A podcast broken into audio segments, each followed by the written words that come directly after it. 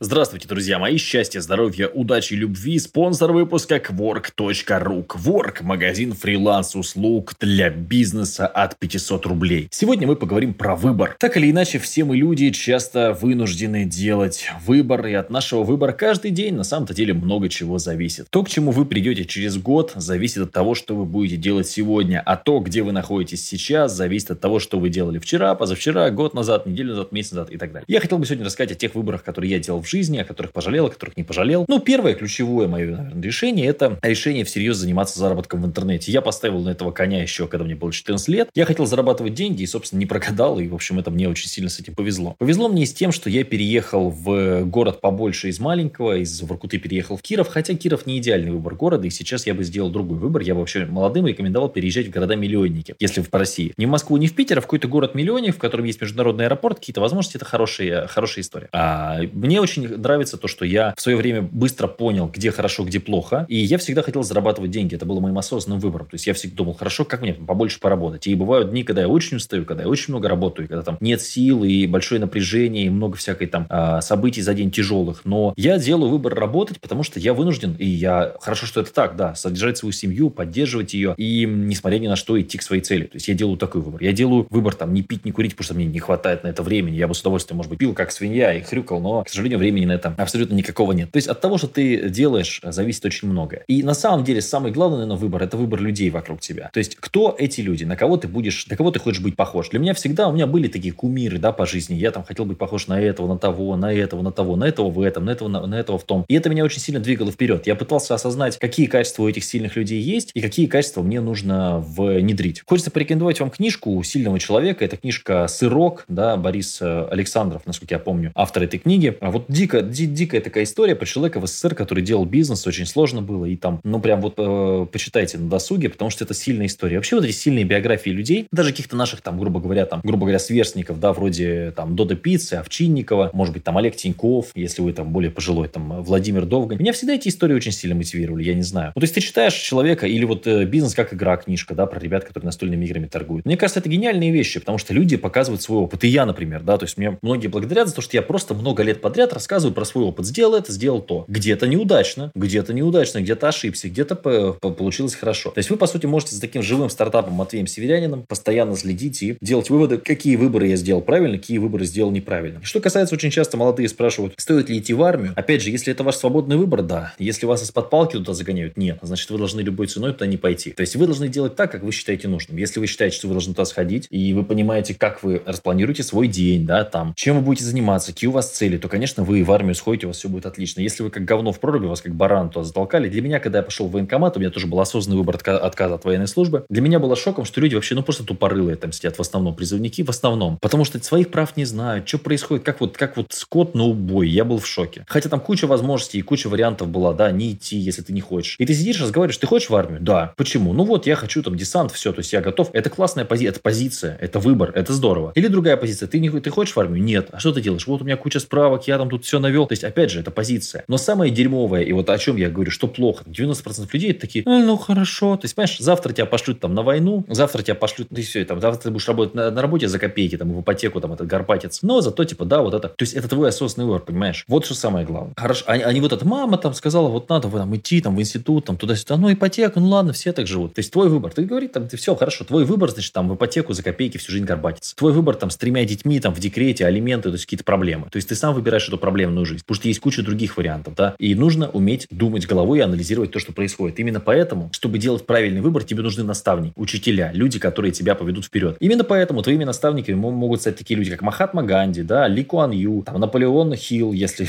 боже мой, не, не к ночи быть помянутым, но тем не менее, да, там. То есть люди, которые что-то добились в жизни. Хотя я не поклонник Наполеона Хилла, вообще не знаю, почему у меня, ну, то так вот вышло, может быть, для тебя это какой-то культовый персонаж. То есть хорошо, если ты опираешься на, на опыт людей. Посмотрите фильм «Стажер», там играет Де Ниро, шикарнейший просто фильм, про то, как чувак пришел в компанию и даже будучи взрослым человеком, сделал осознанный выбор в этой компании стать крутым чуваком, помощником, чемпионом, быть полезным. И какие он принимал решения, основываясь на своем основном выборе, быть полезным. Вот ты, когда приходишь в институт, какой ты сделал выбор? Когда ты приходишь на работу, какой ты сделал выбор? Как говно в проруби проболтаться весь день? Не удивляйся, что у тебя нет денег. Не удивляйся, что у тебя кредиты, ипотечные рабства, и ты не можешь из этого круга выйти. Или ты пришел на работу с мыслью, как мне сделать работу лучше всех? Как мне сделать так, чтобы мне платили больше всех? Как мне стать самым крутым на этой работе? Как мне стать таким крутым, чтобы я мог потом сделать такой же бизнес, похожий на эту работу? Какой ты выбор сделал? И, конечно, если ты делаешь выбор проснуться в понедельник, вот, устал, нужно кофе, нужно еще что-то, и отправиться в тухлый автобус с вонючими этими телами людей, никогда не забуду. Человек Михаил такой его звали, мы с ним случайно познакомились на автобусной остановке, и он работал продавцом бензопил. И вот мы с ним идем с утра, и я говорю, вот, блин, я хочу купить себе машину, потому что я так устал ездить на этом троллейбусе в этот институт грязный, а он ездил, ну, в этом грязном троллейбусе, вонючем, все там люди потные, а он ездил тоже на работу, ну, собственно, в том же самом троллейбусе, взрослый мужик, жил там у него, а дом, я один раз был у него в гостях, у него там, ну, туалет вот такой, дырка, то есть там все было очень плохо. Родители там вот дом оставили. Я говорю, вот, было бы круто там развиваться, что-то делать. Он, да зачем? Ты знаешь анекдот про машины? Я говорю, какой? Он говорит, ну вот, встречаются два владельца машин, и один другому говорит, значит, я сегодня столько всего успел, и, и на заправку, и в автосервис, и на шиномонтажку, и туда-сюда. А, говорит, на троллейбус сел и едешь. И вот он до сих пор, я уверен, сел в этих грязных своих штанах, постоянно там какой-то небритый, чумазый, вот постоянно вот, вот ездит, ездит, ездит, ездит, потому что это его выбор, это его осознанный выбор. И это, кстати, на самом деле неплохо, но просто я делал другой выбор по жизни, вот и все. Я всегда думал, как мне сделать лучше, как мне сделать лучше. Вот, ну, реально, я помню, я летел на самолете, смотрю бизнес-класс. Это далекое что-то. Думаю, блин, как мне сделать так, чтобы там бизнес-классом полететь? И мы с женой там, да, полетели бизнес-классом во Вьетнам. Я такой, блин, как здорово. А, ну там, да, ну это не дешево стоило. И потом, да, постоянно начали. То есть, как мне, я прихожу, смотрю машины. Мы первая машина у нас не супер дорогая была. У нас был Ford Kuga.